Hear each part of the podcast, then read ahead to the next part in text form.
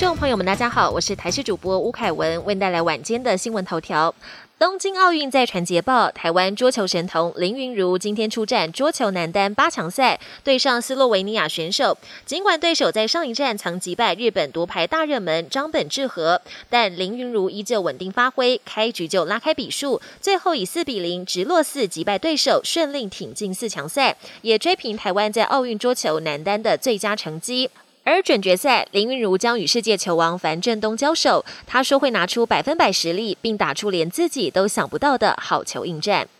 冬奥台湾代表队今天会有选手跟教练们搭商务舱返台，外界关注他们返台之后的防疫措施。指挥官陈时中表示，对于选手入境的防疫规定分成两种：如果没有完全接种两剂疫苗的人，要到检疫旅馆进行十四天居家检疫；如果接种完两剂疫苗且期满十四天以上产生保护力的人，则进行加强版自主健康管理。不过只限冬奥的选手，不适用在一般民众。但国内医是认为选手入境的时候还是要做 PCR 检验比较安全。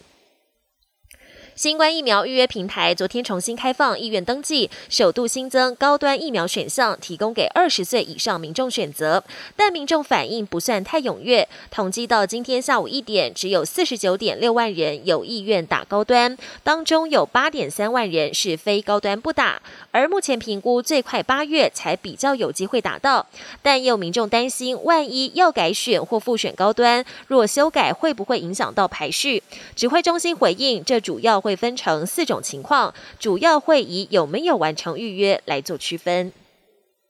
国际焦点：泰国最近迎来第三波疫情，二十八号通报确诊达到一万六千多人，再次创下新高。首都曼谷医疗体系快要撑不住，公立医院的新冠加护病床已经完全住满，其他患者只能在急诊室甚至停车场暂时接受治疗。为了疏解医院的压力，政府决定用火车将轻症患者分批送回家乡隔离，同时也改装废弃车厢变成新冠病房，预计可以容纳两。两百四十人。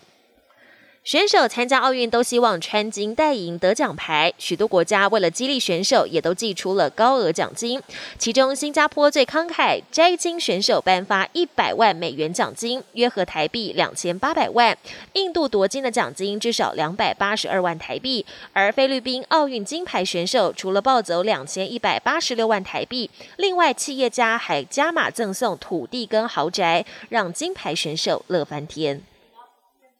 奥运游泳赛事历来几乎是美国选手的天下，不过本届冬奥亚洲女选手大放异彩，日本泳将大桥优一击败美国强敌，称霸个人两百和四百公尺混合式，连摘两金，在讲台上露出甜美微笑，神似女星竹内结子。而香港女飞鱼何诗蓓也在女子两百公尺自由式摘银，同时还打破了亚洲纪录。